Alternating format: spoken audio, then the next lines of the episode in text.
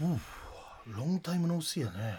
いやロングタイムのしい。えええ。川谷さんそうやねん。久しぶり。です前回さ、はい。金山君と沖縄でちょけたそうですよ。ちょけた。いやいやいやいやもう岩本さん絶好調でしたおねちょけさん満開やったな。やっぱり沖縄に行くとテンションも上がるんで。そうやねん。ええ。あのね愉快厄介時に爽快この岩本ははい。太陽に当たると当たれば当たるほど愉快厄介やっぱり厄介岩本つもりあるわけよ。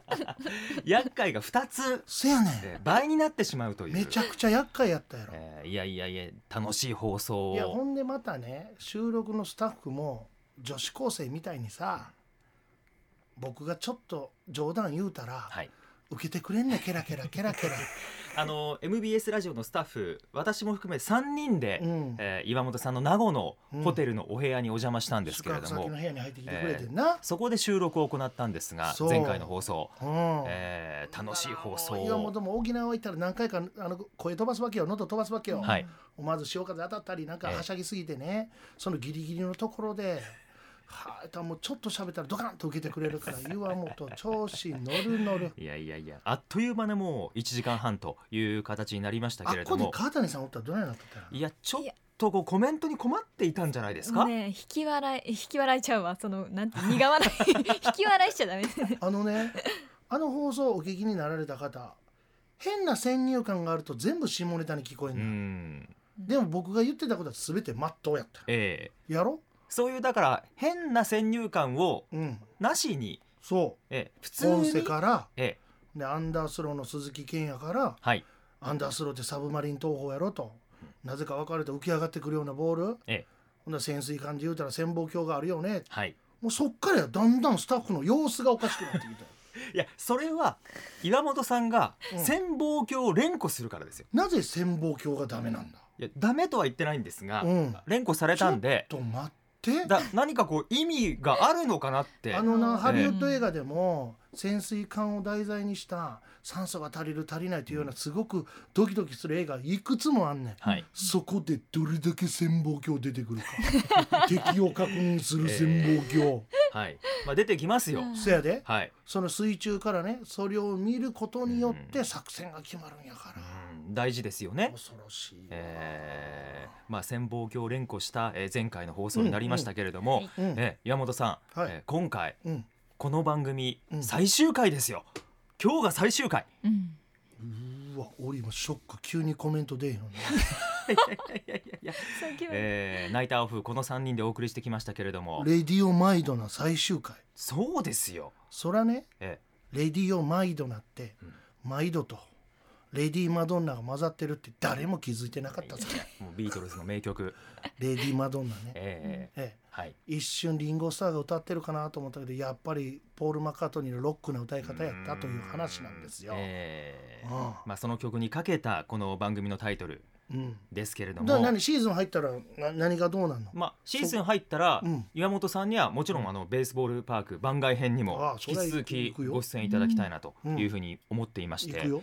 で川谷さんもですね、ね、ええこの、えーナイターオフの番組が終わった後うんナイターの MBS ベースボールパークのアシスタント就任ということになりました。めっちゃ緊張してるんですけどどうしましょう。こんなに緊張してニットの似合う人います、えーもう白のニット今日着てますけれどもいね。やなんか聞くところによると3月31が開幕戦だそうじゃないですか、うん。はい私木曜と金曜ちょっと担当させてもらうことになったので、えいきなり開幕戦から。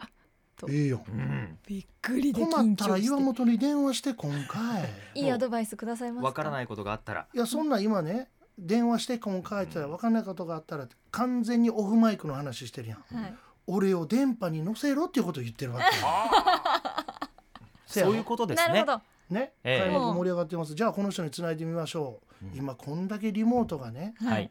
すぐにこうできるまあだどこにいても便利な世の中になったやん、はい。コロナ禍で得た私たちの作戦が増えた、はい。うんねいい方法やんか、えなそれもできるようになって岩本がここにおるわけやろ。ー、いやーだってもう沖縄からも YouTube の配信もされていましたし、うんうんえ。ーアングル決める、はい。照明焚いてんねんであれちゃんと、うんせやからストレスな映像ができんねんで、うん。えーあの YouTube の配信、えーうん。沖縄キャンプの総括も私見ましたけれどももう岩本さんはい。あのーまあ岩本さんのすごいところは、うん。YouTube の配信、うん。えーもちろん、え1ヶ月間の沖縄キャンプのうん。ファイターズの良、えー良かった選手であったり、うん。こう注目選手、えーいろんなことをお話しされていましたけれども、うん。ガオラスタッフの皆さんや、えー関西統通のスタッフの皆さんに対する感謝の気持ちも述べてらっしゃるんですよ。それがすごいなと。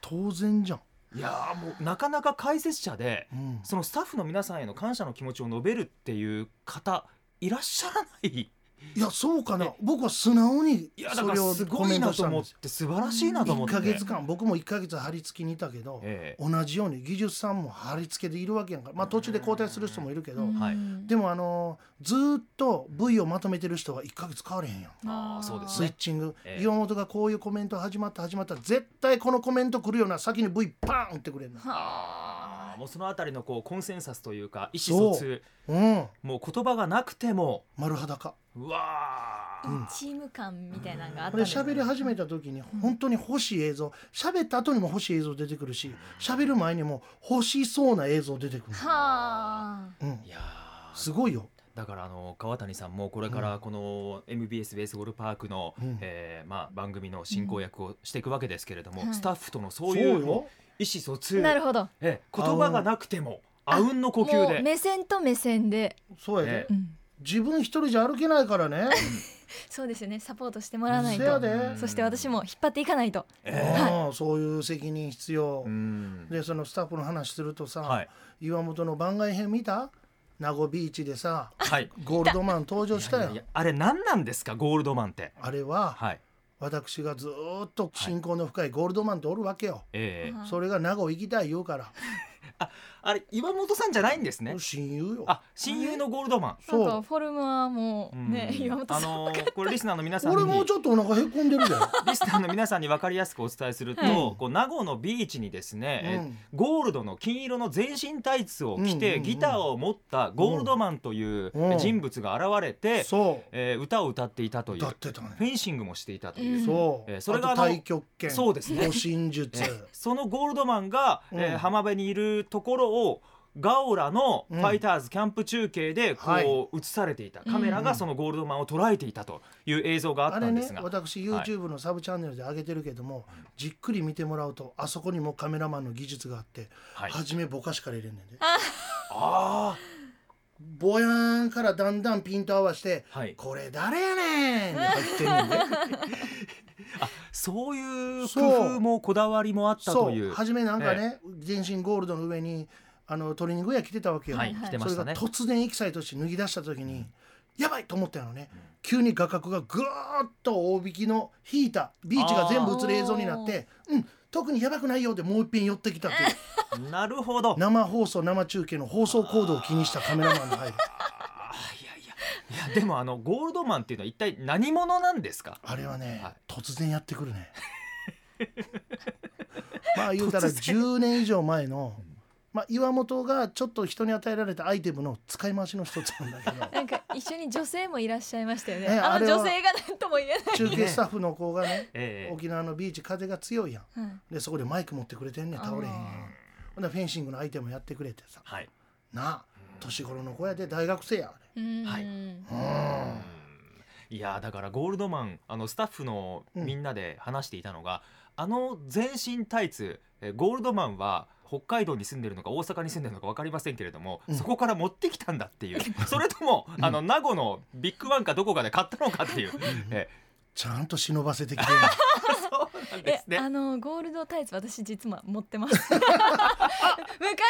会社のうん。何だったかな昔勤めてた会社のうん。忘年会かな？それで同期で3人女の子であれ来て、俺今度持ってくるから番組やったらゴールドトークやらなあかんな。あ俺ってどういうことですか？俺？あれあれ？ああ設あ定が。のゴールドマンに言っておくわ。あ言っておく、え MBS で川谷さんいう人が持ってるからなんかちょっとコラボしないかと、はいはい。だから岩本さんのお友達のゴールドマンと、うん。まあ、川谷さんゴールドタイツ、まあ、2人来てうん、何かするっていう、まず YouTube ええ いいですね。あいいですか、うん。参加させてもらって、あのこれあんまり大きな声じゃ言われないけど、うん。今大阪にいるで。あそうですか。ゴールドマンゴールドマンいますか、コスチュームもあるで。ある。あるんですね。あるある。ああそうですか。うん。じゃあ結構コラボっていうのは簡単にできるかもしれない。そう。なるほど。特別ヘアスタイルも持ってるで、持ってる。そうですか。全部揃ってますね、えー。いやあのゴールドマンえーぜひね皆さんにも見ていただきたいな。うん。遊び心から人の心を開き、ええ。そこに入っていくのが私たちコメンタリーや、そうですね。ええ。え今日も張り切っていこうやありませんか？ー岩本さん。はい。そろそろはい。番組コールよろしいでしょうか？岩本勉のレディオマイドナー改めまして毎度どうも愉快厄介時に爽快岩本勉でございます。皆さんこんばんは。NBS アナウンサーの金山いすみです。そしてこんばんは川谷真子ですナイターオフの日曜日週替わりのパーソナリティでお送りしていますが今回は MBS ベースボールパーク日曜日岩本勉のレディオマイドナこの後7時25分までお送りしていきます。はい、えーさあ山本さん、はいよ。もう3月で、えーもう WBC も、えー行われていまして。今脂っこいとこやんか。そうですよね、うん、えーでまあ今何が起きてるか言うたら皆さんもうそれぞれが調べてください。そうです。はい。うん。で、えー日本のプロ野球も、はい。えー開幕まで2週間を切ったという状況になりましてね。ふるいにかけられた中堅選手たち若手選手たちがドキドキしながら毎日を過ごしてるわけよもうどんな開幕を迎えるのか非常に楽しみなんですが、まああのえー。チームの開幕ダッシュもそうだけども、選手個人の開幕から勢いのついた成績のスタートっていうのはすごい重要やからね。うん。えーでもどうでしょうか？新庄監督の2年目のキャンプっていうのは、うんやっぱり1年目とは違いっていうのはありました、うん。ピリついとったね。あそうですか、うんうん。うん。やっぱあのもういきなりコメントでねもういきなりあの固定したメンバーを作るんだと言っていてその固定しているメンバーに自分の名前がぐーっと食い込んでいくように選手たち頑張らなあかんやん。はい。2月1日の紅白戦久しぶりにピリついた野球をいきなり見た。ほ2月1日って動きが硬かったからね、はい。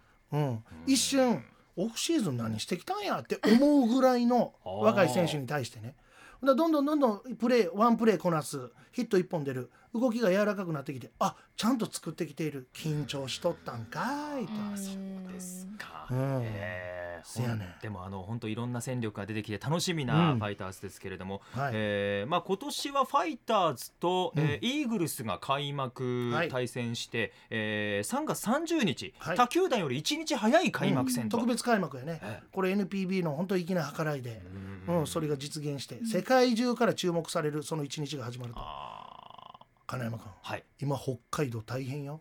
だからはい。3月30日開幕やん、ん。その前日前々日その前ぐらいから特番特番特番やん。はあ。え見たい。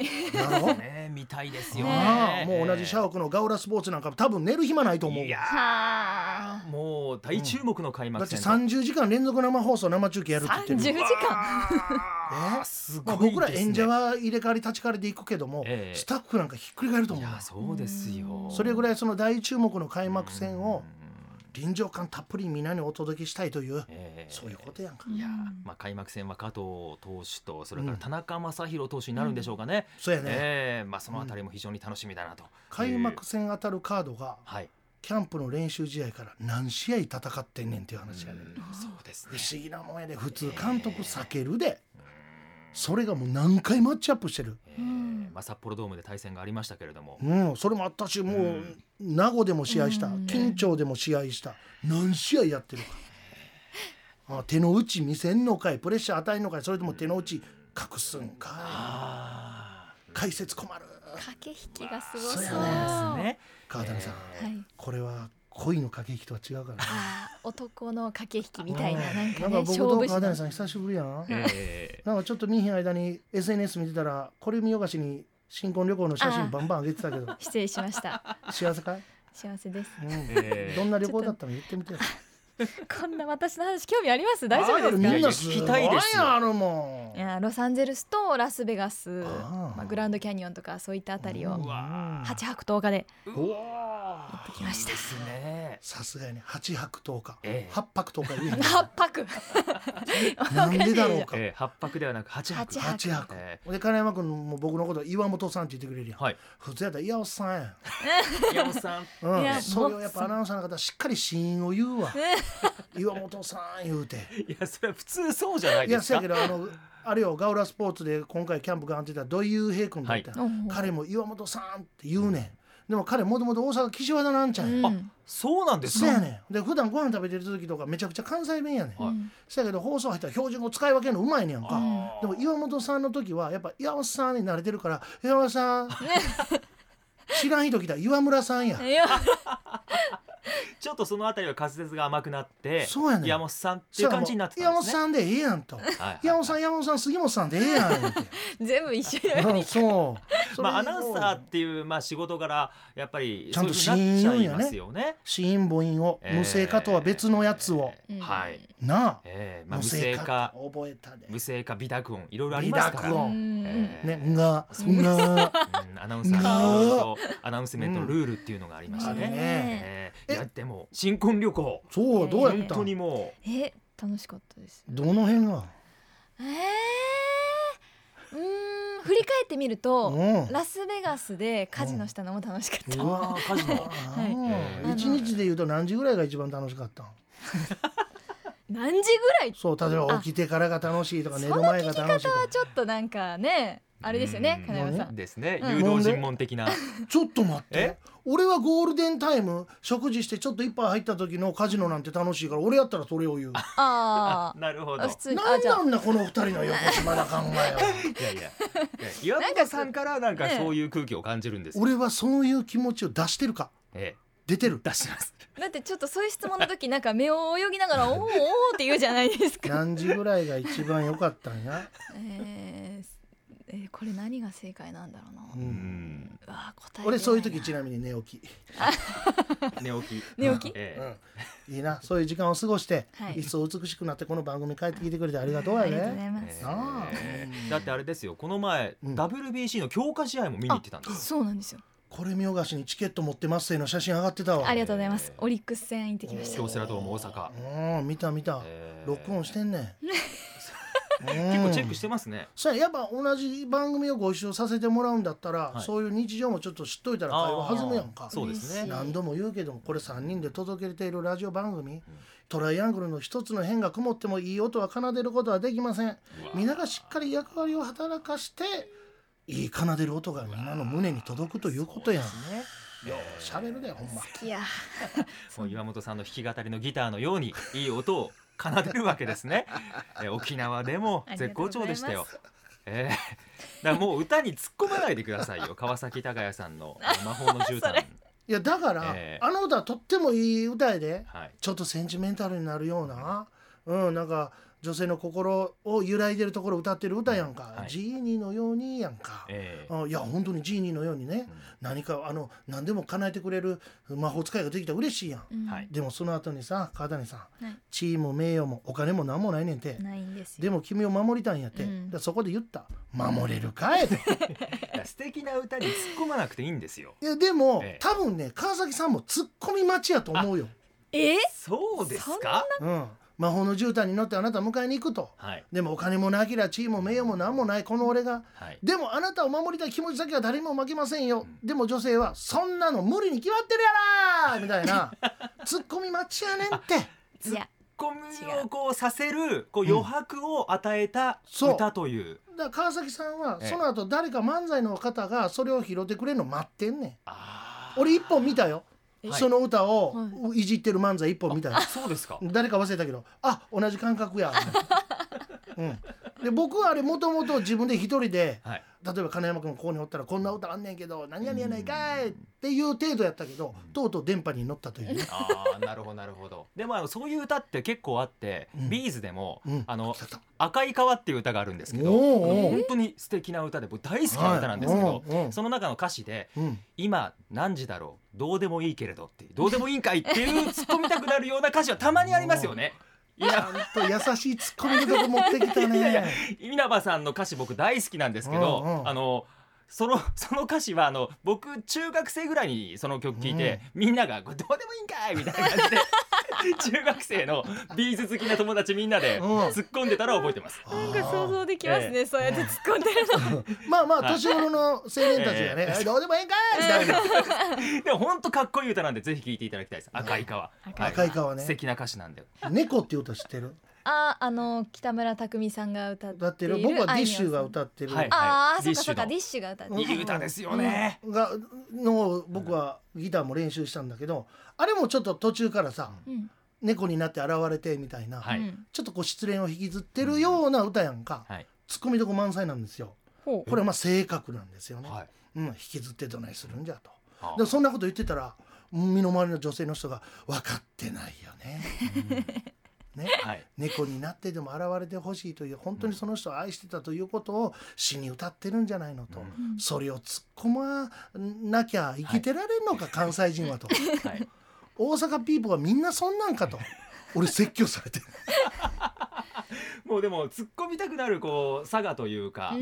えーやっぱり突っ込みをしたくなるわけですよね。そう。だってもう恋なんてしないなんて言わないよ絶対。途中から分からんわ負けらはん何が言いたいんか俺には分からへんねん。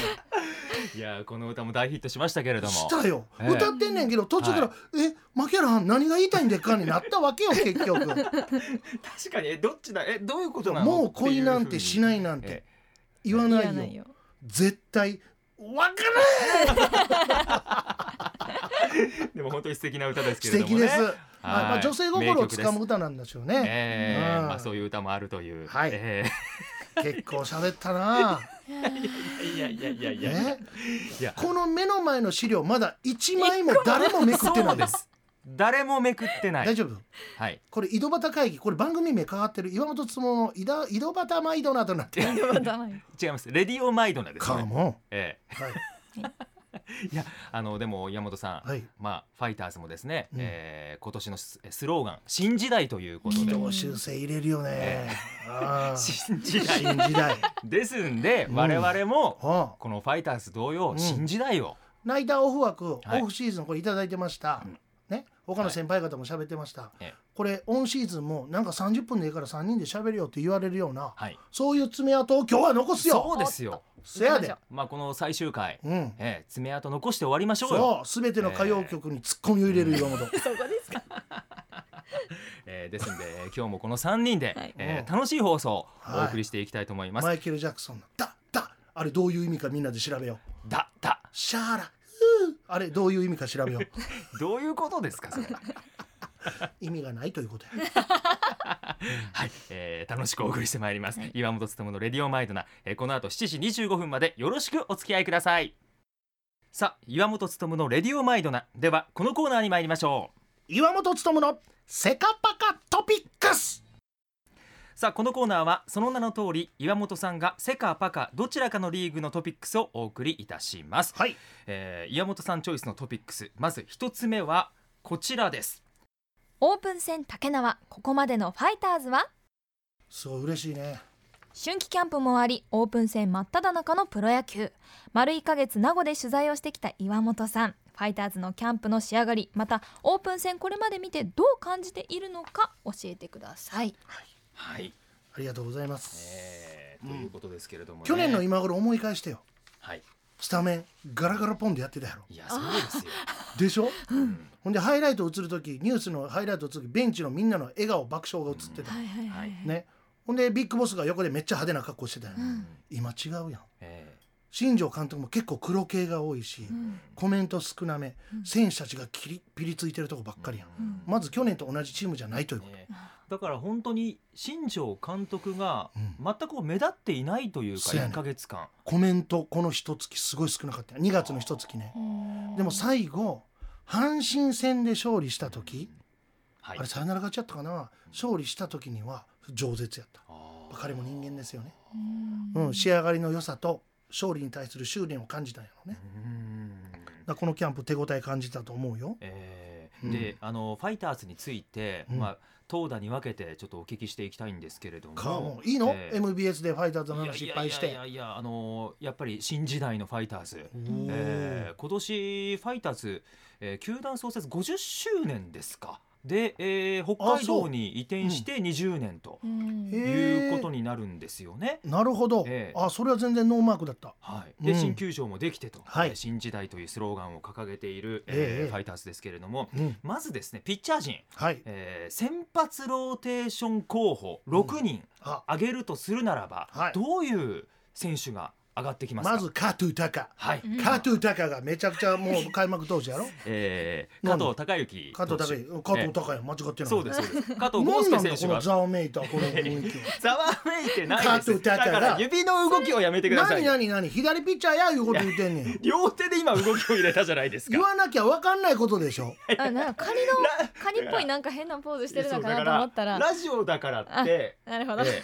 あのバレないと思ったら大間違いですからね加藤タカがまず開幕戦や はい。そうでな？すそうです。はい。で次順番分からんけど噂は絶対ローテーションピッチャーやはい。な？えほんで2月いっぱいずっとポンセ抑えやりゃいいポンセクローザーがいいって言い続けてきたけどなんかの事情なのか先発やるらしいわ。あそうですか、うん。なんか潜望鏡持っとるらしいわ。いやだからそのワードを入れ込まなくていいんですよ。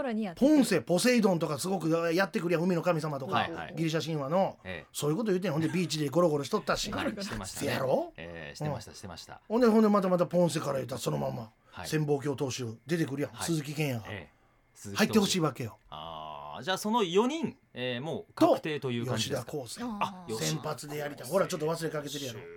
これは金山君の今のリアクションが全てであってはい。インパクトが少ないのよ吉田康生あんまりキャンプは目立ってなかったっていう感じですか、うん。うん。あのなんかやりたいことがあって、でいろんな先輩と一緒に練習してきた言うてそこまでは良かったけどマウンド上でずっと考えながらうん。吉田君君の持ち味出てませんよと。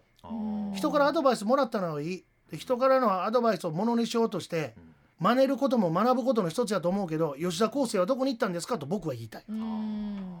だから加藤孝之の後にはい。吉田康生出てこいっちゅうわけよ。いやー。でもあの高校野球好きな川谷さんからしてもやっぱり吉田康生投手ね先発ローテーションで見たいなっていう。なんかちょっと体もガチッとしてきたる感じもあるじゃないですか、うん昔のちょっと高校野球のマウンドにいた感じとは違うから、ちょっともっとポンと出てほしいのになってでしょ？思うけど。なんかあの背丈で言うとそんな大きいピッチャーじゃないんだけど、ね。ピッチャーらしいいい肉付きしてんねん、はい桑田真澄さんみたいなもんよ。言うたら桑田真澄さんに一回り大きいよ。うん。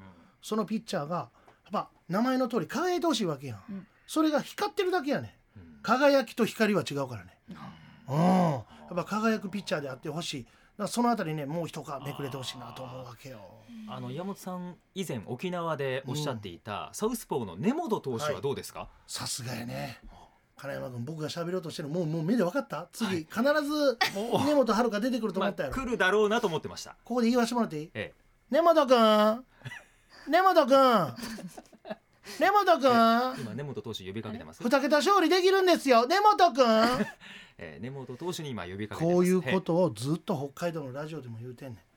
彼まず思って1年間ローテーションピッチャーで頑張りたい。そうかと。でイニング数はどれぐらいに置いてますか？はい。100イニング。ローテーション回ってるかい！いう話やん まあ規定投球回は143イニング。でしょ？え1年間ローテーションで頑張ったら160イニング以上なるんですよ。平均7回6点何回投げたとしてね、えはい、ほんおのずとついてくるのが規定投球回数やんか。絶対ついてくる。はい。勝ち星は何勝ついてくる。1年間回ったんやったら。うん。2桁以上は必ず来るやん。はい。2勝1敗。もしくは2勝2敗でも12勝12敗、2勝1敗12勝6敗、そういうピッチャーになれるポジションにいるのに、ローテーションで回りたいです、はい、目標は100イニング6勝から7勝チューッと。なと性格ですか、なんなんですか？非常に性格じゃない。謙虚な性格っていう。謙虚は損するからね。あ。社会に出て謙虚は美徳遠慮は美徳の部分はあると思うけどスポーツの世界謙虚遠慮は後手に回って損をする。だからもう思い切って言っていいわけですね。そう。モハメド・アリ作戦でええねはい。ん180イニング投げますと。上沢さんよりいっぱい投げますとか。2桁勝ちます。次2勝12勝します。負け星は極力減らします。みたいな。1年通してチームに重宝されるピッチャーになります。言ってみようよ。1920歳が何を？何を？100イニングぐらいで。驚いた。うん。ということを彼に僕は投げかけ続けてんねん。根本くん 根本くん根本くあそうやって根本投手にメッセージをそう。伝えてるわけですね。そはうなあ根本くんあ根本選手聞いてますかね？結構届いてるみたい最近ちょっと発言があってん周りから言われてるんだ。なるなるほど。一応北海道で俺聴取率一番取るあれやで。パーソナリティやで。いやだから本当にこのメッセージが届いて、根本投手うん自信をこうね自分で持って。周りからは2桁2桁って言われるんですけども、そういう勝ち星あげれたらいいと思います。ちょっと変わってきたああそうですか。取りに行かんかい。給料バイバイバイバイバイいかんかい。いう話じゃん。もともとどうなんですか？ちょっとこう控えめな性格っていうところがあるんですとっても好青年。あとっても好青年なのよ。真面目な感じですか？いやそれは真面目ですよ、うん。でもインタビューで喋るとやっぱ今時の高校上がりの、はいまだ10代なのよ彼。うん。自分活躍したいっすみたいなまだみんなすごいっすみたいな。こんな感じ。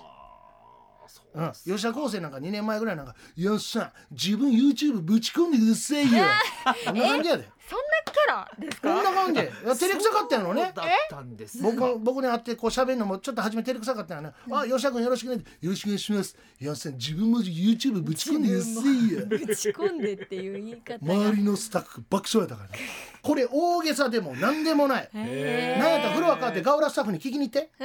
はい。本当にこうだったから。へ後でもう笑い話よ吉田康生味出てましたなでも金髪の時よ自分これ似合ってますかいやでもそれぐらいいいわけですよね。全然いいよ。表現方法なんか制御しません。ただただ自分をもっと売り出していこうと。あー。ね。謙虚は過ぎると卑屈になるというこうんなるほど。とうん。これがね野球界では結構あるどんどん前に出ていこうと。出過ぎた杭は打たれるから。出過ぎた花も折られるから。でも折られなきゃ打たれなきゃ気がつかないでしょ。あ出るまで頑張ってみてはいかがでしょうかって僕は思う。そこで痛い思いをして本当のアスリートに出会えるから。なるほど。いやーしゃべるなーわっしゃー。いやいやいや。だから川谷さんもうん。ナイターのうん。アシスタントをこれからはい。やるうん。ことになるわけじゃないですか,、うん。だから自分がもう MBS を引っ張っていきますと。そう。ナイター番組引っ張っていきますぐらいの。野球のことやったら任してと、阪神のことやったら隅々知ってますよ、はい。なんやったらオリックスのことも喋りましょうかぐらいのね、さいやいやいやいやこれ阪神やから言われてええよ。さっきの発言は私良くなかったですね緊張しますみたいな感じだったじゃないですか、俺近かったらほんま今や禁断とされてるハリセン飛んでたかもしれない 今やこの関西エリアでもハリセンは禁断に入ってしまったでしょ、はい。ほなあなたピコピコハンマー持ってこようか？あ優しくなった、うん。うん、お願いします。優しいでしょ？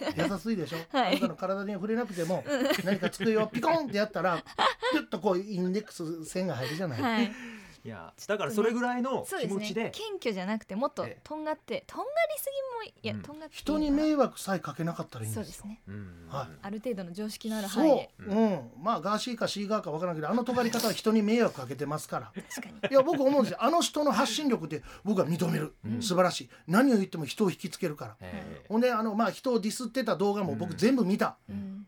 気がついたら20分トークの天才かこの人はと思った、うん。でもやってること自体は人に迷惑もかけてるよね、だからこ今議員さんとなってもね。そうですよね。だから僕思ったんですけど、ガーシーさんの話になりますけれども、うん。リモートでも会議に出られるんだぐらいな、うん。もっともっとリモートを広めていったら、うん。交通費だって削減になるじゃないですか国会議員の皆さそうそうそうそう。んぐらいのことを言って、うん。うん。いろいろそういうふうに変えてったらいいのかなと思ったんですけどね。そう。いうパイオニアになったらいいのになと思う、ええ。だって多分あの人あっこまで言うんやからなんか理論持ってると思うね、うんん。な論文的なものを用意してると思うんで、はい。それをもうぶちまけたらええやん。うんなあ。ですよね。昔かたぎの人で嫌がる人は何が嫌なんですかってそこ戦っても「うわいけいけ頑張れ!」と思うわけやん。えーまあ新しいことをやればうん。変わることあるわけじゃないですか。球場だってそうですようん。やっぱり変わったわけじゃないですか。ほん。まやわ。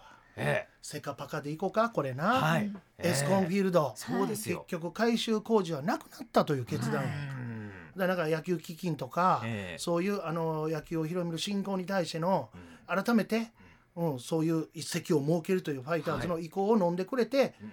結局改修工事しなくて済んそうでだんですすよ。よね。思い返してよえ岩本この番組でも何ぼ言うと。えうん。改修工事する必要ないと。はい。ね。ほんだらあの何？承認作業。はい。ね。アグリメントが欠けてた。これはねルール違反だから厳しく罰していいんじゃないでしょうか、うん。罰金でも稼げばいいんじゃないですか、うん。でもその文言をもう一度見直した時有識者の人がそこに集まった時には、その文言を変えてもおかしくないでしょうと変更してもおかしくないでしょうと、はい。散々言いましたよね、うん岩本の熱が冷めてから決まるね大体こういうの、まああのね今年に入ってつい先日ですけれどもね、うん。あの日本ハムの新球場改修しないことになはいったとはい。い。うふうに決まって、で、まあその改修するお金をその野球振興基金を設立して、えーうん。そこにまあ、いえー設立費用に充てるとうん。いうことになったんだと思うんですけれども、アマチュアの野球とかでしょ、そういうのも含まれてるでしょ、そうですよね。北海道うん。今独立リーグ集まってるで。あフロンティアリーグってあんねん。あはい、うん。3チームやけど。あのブライアントさんとか、おったんや標津のチームや、ですうん。ええ。標津侍なんやらいうチームや、うん、ほんで坪井君がやってるところははい、石狩なんやらや、うん。なんやらフェニックスかなんかやつや、え。ほんで岩本、うん。はい。はい。スペシャルアンバサダー、えーテクニカルアドバイザー。はいブラックダイヤモンドズビバイっていうとこうろわ美しい歌と書いて、おめでとうございます。うん、ファイターズ OB がみんなそこに絡んで独立リーグ、はい。うんうん、底辺拡大のために一役買おうぜってみんな頑張んねん。頑張ってんねんもん。うわそういうとこにも、うん。ファイターズはしっかり目を向けてくれるんでしょうね。そういう基金がはい。あ上がったということは、うん。うん。だからどこのチームよりも早く傘下のチームができるかもよっちゅうぐらい。あえ傘下のチーム？ーファイターズ参加っていうそうファイターズ傘下のマイナーリーグ。はアメリカではあるでしょ、はいはいはい。アメリカではヤンキース傘下のトリプル A ダブル A シングル A と、はい。ほんで独立リーグってあってそれもなんか成績が良かったりするとどこどこチームの傘下に所属したりするっていうことがあるんで、うん。じゃあまあ鎌ヶ谷がまあ 3A だとしたら、うんうんまあそうそう。WA2A でそういうこと。独立リーグのチームがそうやねんまあその参加に入る可能性もあるという。入ったらその傘下のチームがまずをもってはトリプル A の鎌ヶ谷に行くわけよ、うん。で給料もちょっと上がるわけよ、はでもっと活躍したら40メンズ40人枠に入って1軍に上がれるメンバー最低給料保証とかも。こういう構図はメジャーリーグがしっかりもう作ってくれてんねや。うん。めちゃくちゃよくできた構図やで、うん、その頂点がメジャーリーガーたち。はい。ネックレスどんだけしようがどんだけパーマ当てようが どんだけジャラジャラ試合に出ても成績残せばいいんですよ。誰も文句言えへんやえうん。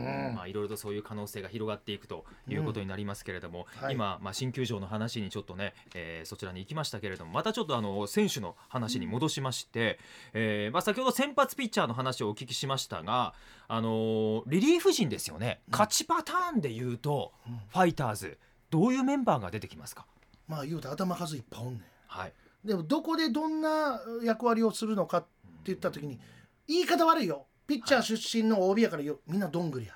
どんぐりの背比べってなんかいいように聞こえるけどあんまりいい表現じゃないのね。うん。うん、レベルがそこに達してない人たちがまあでもないこうでもない言うとるわっていうあれ比喩法でしょ、うん。はい。うん、でも僕はねまたこの一人この侍が活躍すると思ってる。宮西直樹。あーベテラン宮西投手。俺ねガウラスポーツでずーっとあの野球中継放送してたでしょ。中継中に彼の投げてる姿見て胸打たれて喋れるようになった。今成亮太おるやん。はい、うん。あれと二人で喋ってて同じようにそれ感じたんやろな。二人ともマイク下げて涙を浮かべてた。俺涙流れて、うん、時系列で言うとねうん。15年連続で50試合以上登板14年か投げてたピッチャーが去年肘の痛みもあり思うようなシーズンを送れず新監督の下で成績を残せなかった。うん。そういう選手って環境の変化もあってジャッジ来るの早いね。うん。ん給料も予算もらってるし。はい。で自分で引退も考えたと。でファイターズ側も「ごめん2億以上もらってるあなたやけどこっち数千万しか用意できへん」と。それが嫌やったら任意引退でやめてくれっていう厳しい沙汰がプロ野球の世界があるわけ。はい。でも彼はね自分のお子さんがエスコンフィールドで投げてるとこが見たいと言った一言でうん。俺はもっぺん野球選手で輝くって決めてうん。いやファイターズに申し出て給料いくらでもいいからユニフォーム着させてくれって出たわけーかっこな？尼崎のあんちゃんよ。えあ？そうですよ。見た目ちょっとチャラっぽいけどどうでもええねそんなの。活躍したら。でそのあんちゃんがキャンプに出てきて普段は最年長者ですごくチームを引っ張り笑顔も多かった去年までも。今年笑顔ほとんどないいい覚悟決めどうしたんかなと思った。らその通り覚悟うん。えいや2軍スタートや。はい。ででも一挙手一投足追いかけたい。国頭村。国頭市かなあそこ。国頭のファイターズの2軍キャンプもカメラ絶対追いかけてくれって宮西絶対追いかけてたの。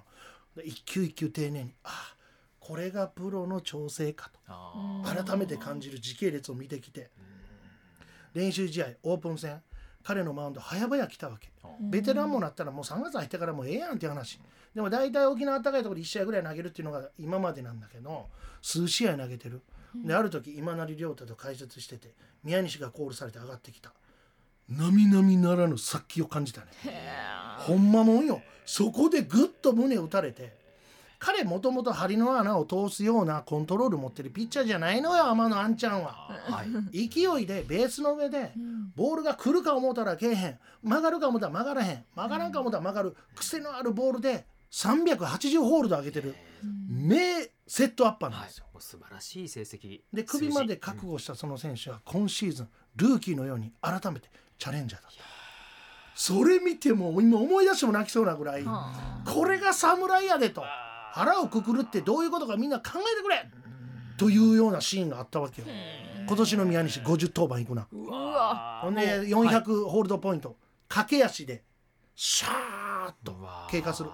達成しますか。する。いやでもそのお子さんの一言で、うん。えーもう一回やるんだっていう思いになった。もう素敵なお話ですよねパパがエスココンフィールドで投げてるとこ見たいんだって。いやいやーなんか本当に応援したくなりますうんね、うん。えちょっと見た目かっこええで茶髪で。う、ん。うん、一瞬チャラいと思うかもしれんけどその心の奥をここで理解してくれてる皆さんが宮西がマウンド上がった時に特別な気持ちを送ってあげてほしい。これはピッチャー心を知る僕としてのお願いやね。いやじゃあ昨シーズンはちょっとこう、まあ、いわゆるビハインドの展開でも投げたりっていうのがありましたけれども、うん。また勝ちパターンに返り咲きっていうような。そういう投球してる。はあで僕は宮西にまだ会ってないけど会った時に言いたいのは2022年のシーズン君にとっては一時停止だったかもしれない。一時休止だったかもしれない、うん現役生命が1年伸びたんだよって言ってあげたいね、うん。うん、そこで休んでよかったんだよと。僕はそういう気持ちをなぜこの言葉を与えたいかというと僕が肘を痛めて1年間投げれなかった時あった。ある人に言われた「ガンちゃんゆっくり休んだでしょ。1年現役生活伸びたね」って言われて心がすっごい晴れたのよ。うん。うん、清らかな気持ちになった。それを覚えている。同じように彼にもそれを味わってほしいね。いやー。もうエスコンフィールドで投げるのが楽しみうんですね、彼のいきなりのそのマウンド見た時俺泣いてまうわ多分。えー。公式戦で。ね登場する時とか。うん。あそうですよね。ファイターズピッチャー宮西直樹タンタンタンタンタンタンって彼の独特な音楽ではい。シャーッと颯爽と。あリリーフカーとともに上がってくるその彼の姿。楽しみでならないわ。ーいやー早く見たいなという気持ちになりますけれども。ちなみにあのエスコンフィールドっていうのは、うん。あのまあ、お披露目されました、うん。ピッチャーからしたら、うん。あの球場っていうのはやっぱり狭いなっていう怖さっていうのを感じる球場ですか、やってられへんな。あそうですか。これちょっとスイッチ切り替えていい僕の中で、はい。エスコンフィールド。ピッチャーにとってはもう最悪やで。えそうですか、うん。もうあの加藤豪介選手なんかはもうメジャーの球場も、うん。もう何度も経験して、もううん世界一の球場だエスコンフィール施ドがって。いう設はねええ。サイズの話を。サイズはファールグラウンドはええわ、はい。ファールグラウンド僕はあれぐらいのサイズにしてると野球の展開が早くなるんで、はい。アンパイアとベンチのコミュニケーション、うん。ベンチと選手のコミュニケーションがすごくタイミングよく行われるんで試合展開が早い、はい。ほうん、でもピッチャー後ろ向いたらすぐそこにフェンスあんねん。あーそれぐらいの感覚ですか？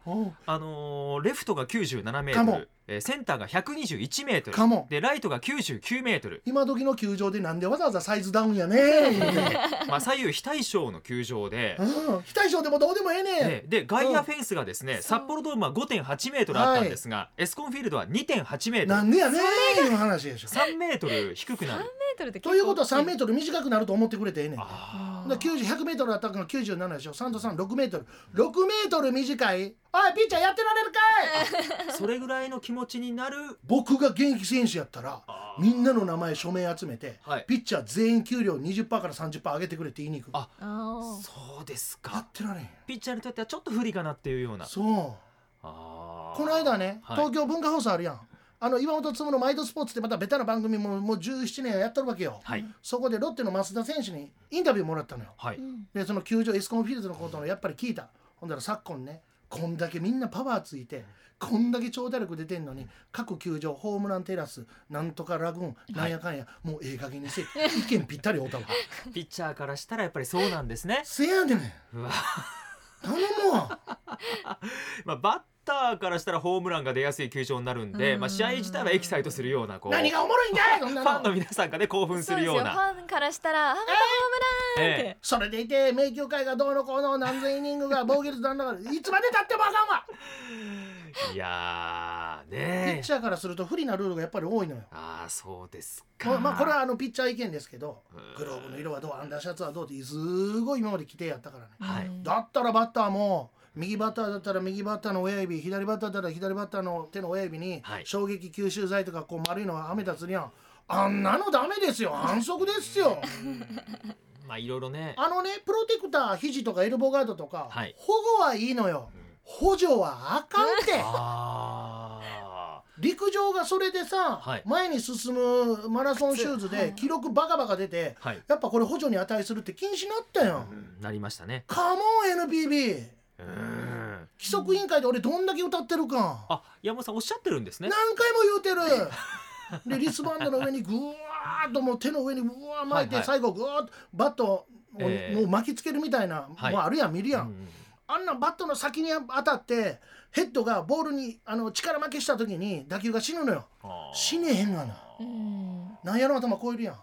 詰まって痛い。それが嫌やからインサイド嫌がるんでしょ、うん。詰まっても痛くない衝撃吸収剤、はい。ほんでインサイドき来たら厳しく肘に当たってもエルボーガード、保護はええよ、ん。補助はあかんって何度も言わしてくれ。で球場狭なる。やってられるかうんじゃああの大谷選手なんかが、えー右手の甲につけてるようなあれは保護ですか？保護だね、あれは保護、うん。あれはまあいいとして。うん、逆にバッターが上の手はい。左バッターの左,、左手とか右バッターの右手に手首のところからぐわーっと巻くサポート的なやつがあんねん。はい。あれは最後変化球でうわヘッド負けすあのヘッドが力負けするって言った時に頑張れるもん。あー。俺つけたつけて検証して。全然違うんですか？違うへえ。ほんで親指にはめるやつも詰まっても痛くない。はい。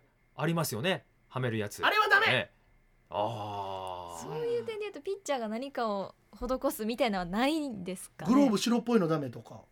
アンダーシャツ。はい、半袖だったら両方半袖。うん。長袖だったら両方長袖。はい、うん。暑いからグラブつけてる方は半袖にしてええ。で投げてる方は汗かくんで長袖にする。うんこれダメなんだって。あうん。そうなん左右非対称はダメなんだへなんでえルールめっちゃ多いねでグローブはだいぶ緩和された。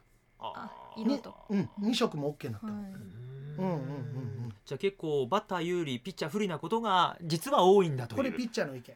あー。うん。ピッチャーの意見だけどバッターから言わせるとボール飛ばんようなっとるやないかああなるほどなるほお互いがど一長一短の意見あるからえー。これ一概に言えないことで。えーまあ昨シーズンなんか本当に3割バッターが少なくてピッチャー有利っていう、あれはねはい、飛ぶ飛ばないじゃなくてうん。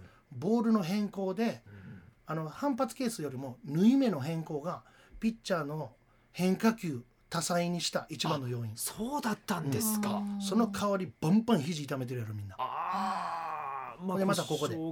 肘痛めました。え肘の靭帯痛めんねんみんなうん。伸びて。えはい。でも激痛走るわけ。それを切りましょうと。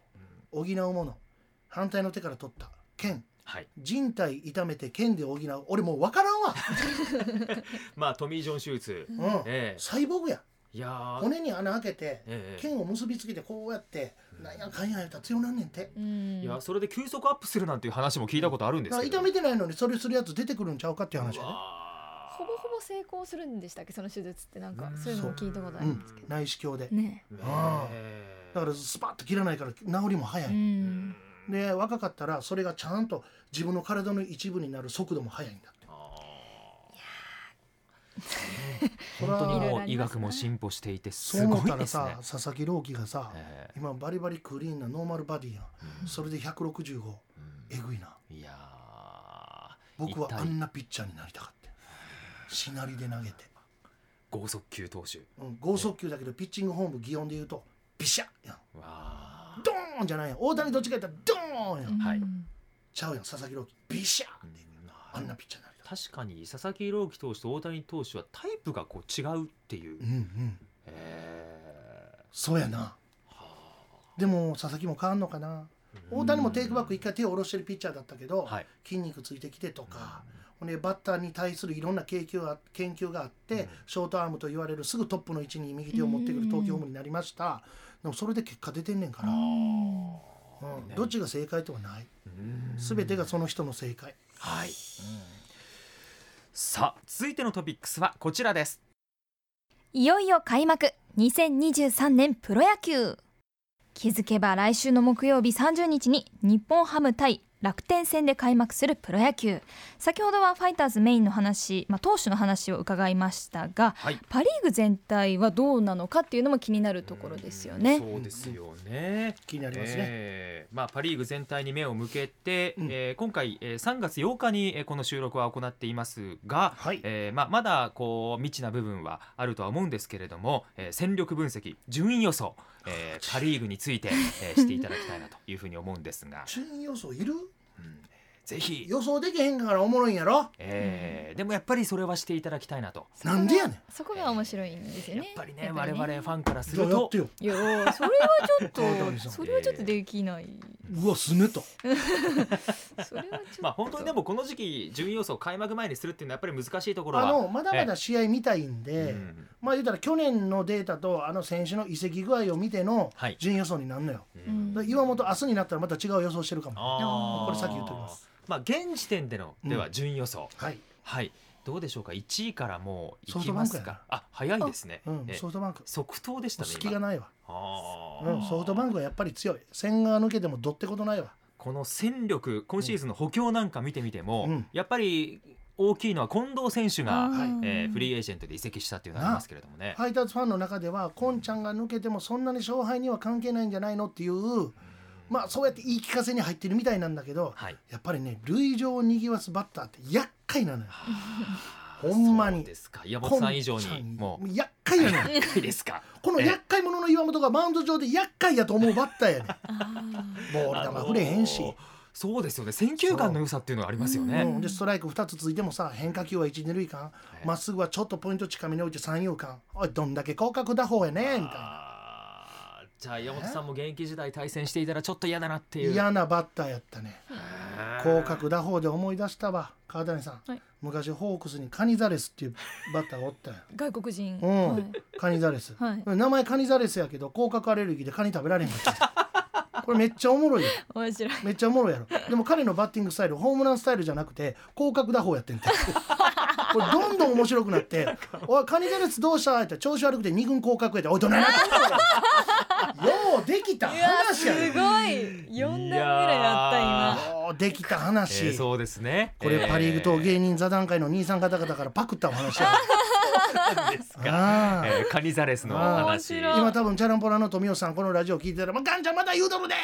中途半端すな!」って言うではるわえー、富吉さん、えー、いやカニザレスの話はいいんですよね。カニザレスの話はいいんですよ、うん広角打法ね、えー、近藤健介選手の今話をしていたんですが、うん。まあ、近藤選手の他にもホークスは、うん。まあえー有原選手がはい復帰ということになりまして、うん。日本球界、まあ、ファイターズで、えー日本ではファイターズでプレーしていましたけれども、えーファイターズに戻るのかなと思ったんですがいやホファイターズもねやっぱりこうなんちゅうのポスティングシステムで送り出したんではい。それを「はいお帰りなさい」はアメリカで相当成績残したんであればですけどもはい。例えばダルビッシュが今日本帰るっつったら「ああファイターズに」って言うと思う。ん。はい。これはやっぱ向こうでしっかり功績を残してるのでお帰りになると思うけど有原にはまだまだ世の中で揉まれてくださいねっていうような気持ちあるんじゃないの？そうですか、うん。うんじゃあまあいつか戻るかもわからない分からんねねそれはね。えー。別に喧嘩別れじゃないんで。あー。うんうん。であのーピッチャー陣でいうと、まあ、有原投手が、えーうん。ホークス、えーに加入ということになってそれからあのーオスナ投手の加入っていうのはこれどうですか？ホークス、えいやどうよ。ーいやこれもちょっとあの聞こう。ホークスに予算いくらですかって。すごいな。ほんま。いやすごいんですよ、うんソホークスードバンクさんは。あのすいませんあの球団には予算いつもいくら切ってますみたいな。俺経理の人と差しで話したい。いや聞きたいですよね。いやーまあそれからあのーまあタイガースのガンケル投手も、えーうん。ホークスにいやほんま予算いくら持ってまんのに。そうですよ。ガンケルもいい味出しとったもうんんですよね。なあグランボーラーやで、うん。オスナは抑えやろ。はい。なあ助っ人外国人がもう青写真でしっかり計算できる、ねえこんな強いチームないんですよ金山で君もうホークスはもう1位かなっていううん。感じですか、でそのチーム食えるとしたらはい。西武かオリックスやで、じゃあ2位は西武かオリックス、うん、うんなぜ西武かオリックスかというと、はい。オリックスの場合は森友哉がはい。どれだけキャッチャーとして機能するか。うん。はい。伏見トライファイターズに来ました。いろんな話聞いてリサーチした。はい。ピッチャーからの信頼すごい厚かった、人望といいうん、はい。でもやっぱちょっと一匹狼的なうん。やんちゃなあー色があった森友哉がバットマンとしてそこに君臨するのがキャッチャーとして扇の要として活躍をしようとするのかその重きを置いてる部分で僕相当変わると思う。だからオープン戦なんか見てみるとやっぱり若月選手がマスクをかぶるっていう試合も結構あったりしてうん。だからキャッチャーとして使うのかそれとも他のポジションで使うのか。あのね、ええいろんなキャッチャーのタイプあって、うん。バット優先のキャッチャーはいやこれは傾向ですよバット優先のキャッチャーはバッターの嫌がること投げてこいっていうね嫌がるところに。はい。でもピッチャーの調子でそこに行けない時もあるうん。うん、でもキャッチャーから入っているキャッチャーバッターはパーンと座ってピッチャー見て今日どのボールから行くと中盤あたりから輝き出すかなという得意球から入れようとする、あーゆとりを持って投げれる球から。はい。らその差ってピッチャーからすると一日のテイストが大きく変わる、うん、傾向ですよはい。だから森友哉は両方持ってるかもしれんしピッチャーを輝かす技も持ってるでしょうしどっちに重きを置くんでしょうかということがポイントだと思う。あーまあ森選手がね、えーどんな活躍を見せるのかというところ、はい、で西武の場合は、その森が抜けた後キャッチャー争いも激しくなっている。でもあそこは打のチームであって、はい。打つ方が芳しいので、ホークスのピッチャーをコテンパンにやっつけた得意にする、うん。えっ、とカモなのか苦手なのか。かもった時にはホークスをかもった時には西武が面白いね。あーそうですか、うん。うん。まあ、キャッチャーでいうと柘植選手であったり古賀選手がまあうん。マスクをかぶるかなというと二人ともすごいグイグイ出てきてるあーでピッチャーの信頼を得ろ得ようとこのキャンプものすごい頑張ったと思うんで、うん。一回りも二回りも大きくなったキャッチャーがいると思う。しかも複数ね。えー。あの平投手の先発転向っていうのはいかがですか？俺驚いた。ここでも言ったかな？他でも言ってたんだけど俺はセットアッパーやるべきやって言って抑えだって160キロをはい。爆発的投球10球連続で投げれるピッチャー何人おる？そういなそれで成績残してたら彼にそこで輝ききれと思った、うん。うん、でも先発ピッチャーのマウンド見たらやるね。あーそうですか。緩いカーブうまく使ってるもん。ええ？あの顔で器用だった。ー いやいや顔は関係ないじゃないですか。いやだからパ・リーグ顔ではい、勇ましかったのよ。うん。それがこう翻弄するちょっと澄ましたとこも持ってたっていうことが言いたかったのよ。あそういうことですか。そうやね、ん。か俺が言うと横島にみんな取る いやいや。でもあの平投手が、まあうん。えー先発転向となって今度は中継ぎ、まあ、セットアッパー抑え、中継ぎは若いのどんどん出てきたやん。まあ、水上投手とかそうそうそうそう。いますよね。で抑えは増田がはい、あのー彼200セーブももう目の前まで来てるんではい。モチベーションがあるんであー。なるほど。任せられるやん、うん。うん、だから先発ニューフェイスうん。抑えは決まっている。これって実は強いね、あうん、成績を抜んじゃなくてこの時点で決まってるっていうのがー強い、あの松井稼頭央新監督の采配っていうのはこうね、えーどういう采配をするのか非常に注目なんですけれども、とっても興味あんね彼は右バッターとしてプロ野球の世界に入り、うん。揉まれて揉まれてひ作った左バッタースイッチヒッターなのよ。僕は右打者の松井稼頭央とも対戦してるしはい、左バッターになった1年目アウトコースのストレート全然当たらんかったことも知っている。右の松井さんとも対戦対してるんですね。戦してんねんでそうですか。そうよ。2軍も含めてね。はほんで1軍で左バッターやり始めました。アウトコースのストレート。ええとこファール。あ全然大丈夫やなと思ってた。次の年強烈な左バッターになってた。アウトコース決めに行ったストレートをサードの頭に左手利かしてガシンと落ち込むってわ打ち込むってわかる？サードの頭に。左利きの左投げ左打ちがそれできんねんけど右投げ左打ちでそれできる人って少ないわけよ。わめっちゃ練習したね。本当に努力をされる方と。そあのでも本当男前イケメンですよね松井一夫さんは。う時々カメラに向かってこんな顔してるやろ。えーこんな顔してるやあろの去年のドラフト会議の時とかもめちゃくちゃかっこいいなっこぼれるんじゃないかみたいな。えー男前ななあ方だなっていう。もうシックスパックやであれ。あいまだに。鍛えてらっしゃるんです絶か対そうよ。た体型が変わらない？変わってない。ですよね。見て僕安心のワンパック。だってあのゴールドマンの全身タイツ結構フォルムがあれタオルに2枚ぐらい入ってたらしいよ。え？タオル？入れまあてない、よういた腹してるけどはいはい。安心のワンパック。安心のワンパック。ワンパック。誰も嫌な気にさせない。下手したら幸せが生まれるそこには安心のワンパッあクそうですか。そう。あそれでなるほどなるほど、そういうこと、え。ーでも和夫さんはもうはい。シックスパック、で何が言いたいかというと努力の人なんでとても工夫をしてきた人なの。その選手たちに何を教えるじゃなくて、こんな工夫してみたらどうだというアドバイス。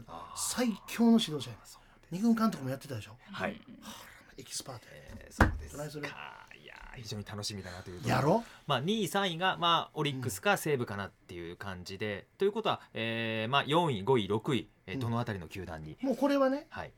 イーグルスマリーンズファイターズ団子、あそうですか。団子、あうん、ーまとめさせてくれ。団子。ちょっとに逃げいやほんでどのチームが A クラスに来るんですかっていう話。食い込んできますかと。うん。だから開幕ダッシュ取ったチームですよねってなるのよそれにかかってる。あのファイターズが上位に行くためにこううん。ポイントになりそうな選手といいますか、今シーズン活躍が期待できそうな、まあ、先ほどピッチャー陣聞いたんで野手でいうとうん。どういう選手になってきますか、2人。はい。清宮と野村、お。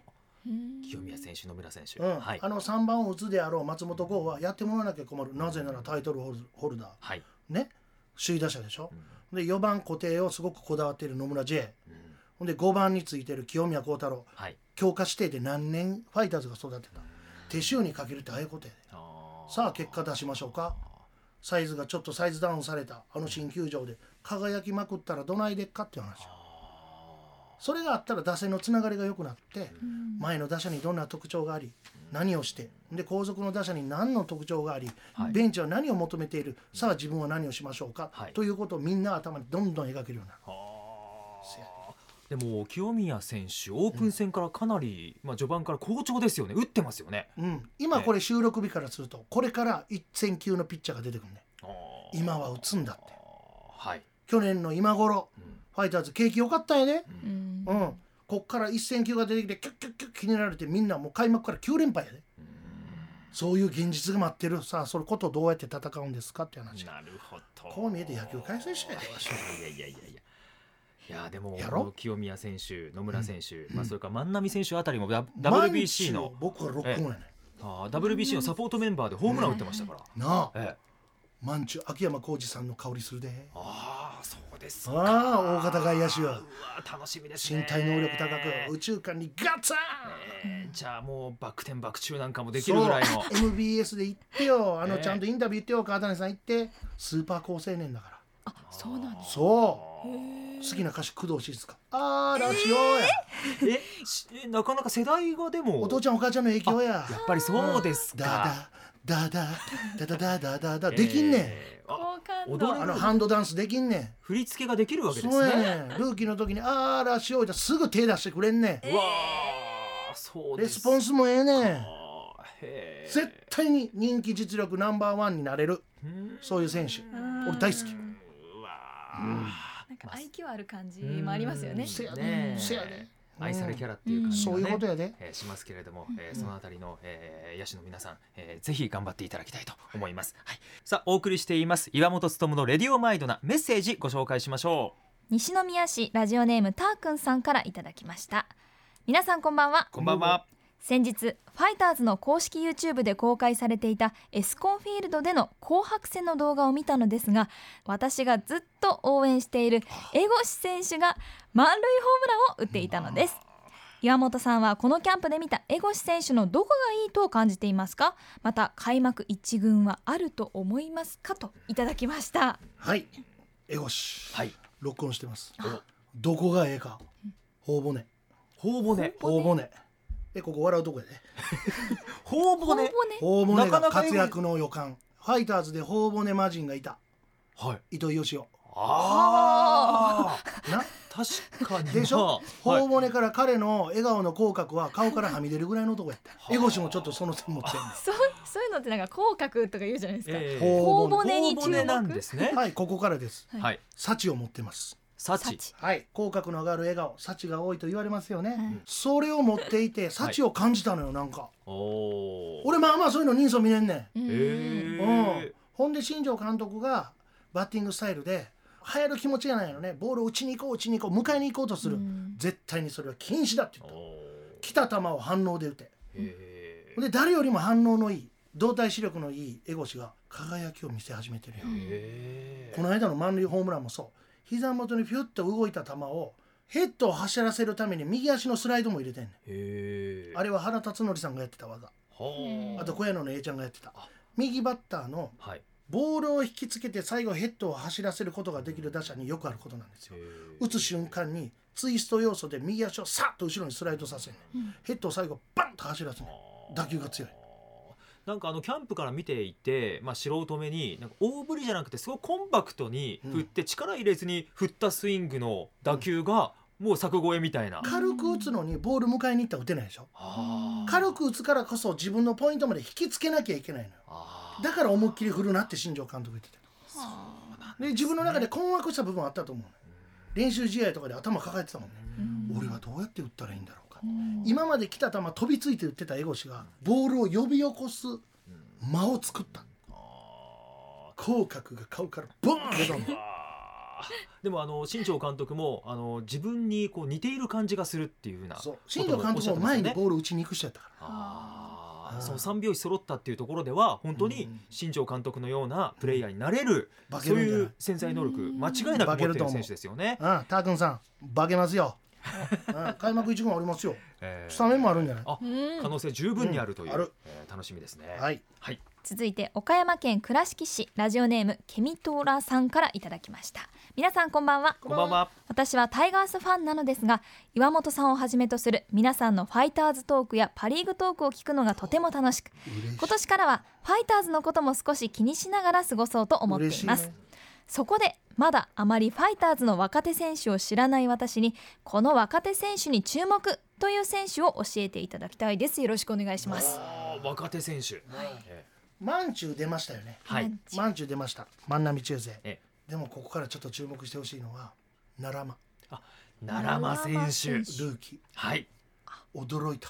彼の身体能力。え。バット振っても右手離さへんがなああ体幹も強いやん。ーあのそんなこう大柄な選手ではないですよね。スピードあんねえー。あれだけショートストップでもうレギュラーだなと言っていた上川端に食い込んでいったからね。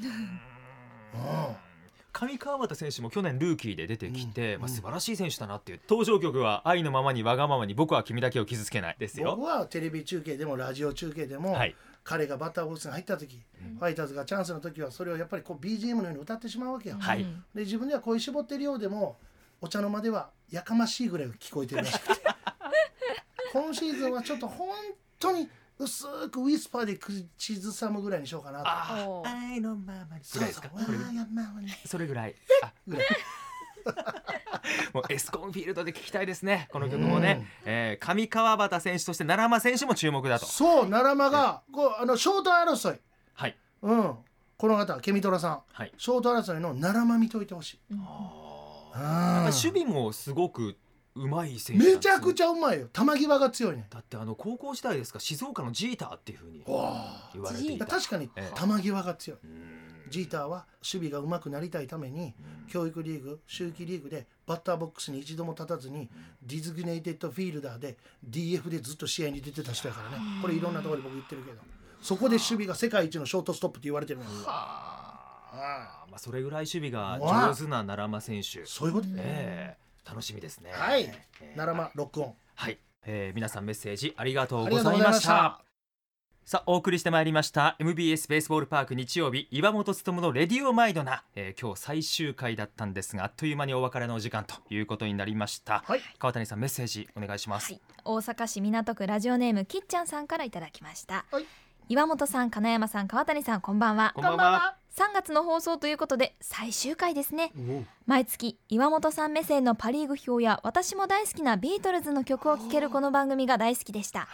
願いが叶うならば今シーズンのオフにもまたお三方で番組をしてほしいです。これからも応援していますと温かいメッセージいただき最ました。高のビタミン剤ですよね。ありがとうございます、ねえ限られた回数だけど川谷さんが新婚旅行で一回穴開けてますからね、えー、そうですね。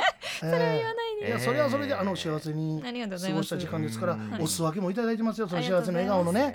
はい。皮肉でも何でもありませんよ。でも本当に岩本さん、あの MBS ベースボールパークの番外編、うん。うん。えーまたシーズンに入ってもも、任しといて。たくさんご出演いただきたい、うん。今年も MBS ラジオ、皆さんに聞いていただけるように、はい。えー、ナイター中継頑張っていきたいと思いますんで、うんえーはい。皆さんどうぞよろしくお願いいたし皆ます。さんそれぞれの分野で活躍しましょう。そうですね。はい。えー頑張りましょう。頑張ります。はい、岩本さん、川谷さん、どうもありがとうございました。ありがとうございました。えーシーズンに入っても、えーお二人よろしくお願いいたします。します。えーリスナーの皆さんも最後までお聞きいただきましてありがとうございました。